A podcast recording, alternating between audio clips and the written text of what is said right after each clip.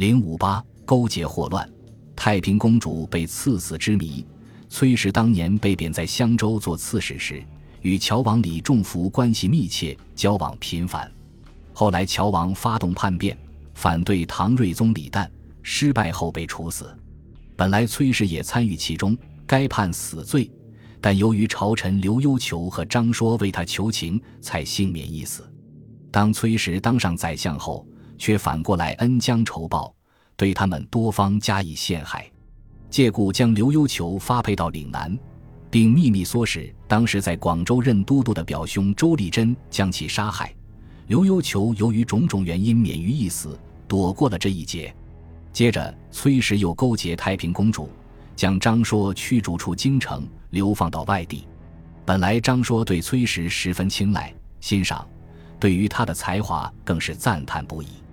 可就是这样一位对他有恩又对他非常赞赏的长者。却遭到了崔氏的暗算。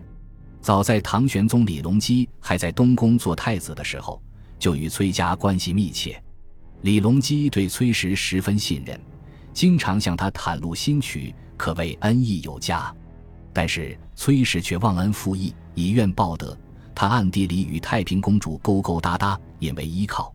有一位名叫陈振禄的门客，特向崔氏献上了一篇《海鸥赋》。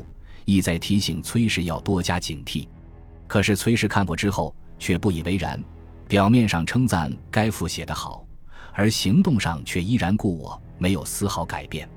李隆基即位后，筹划诛灭太平公主的党羽萧志忠等人，拟把崔氏作为心腹，于是召他入宫觐见。崔氏觐见玄宗时，说话不着边际，不合玄宗的旨意，使皇上十分不满。公元七百一十三年，太平公主勾结萧志忠、崔氏等人谋划政变，废黜玄宗。事情败露后，太平公主被赐死，萧志忠被斩杀。本集播放完毕，感谢您的收听，喜欢请订阅加关注，主页有更多精彩内容。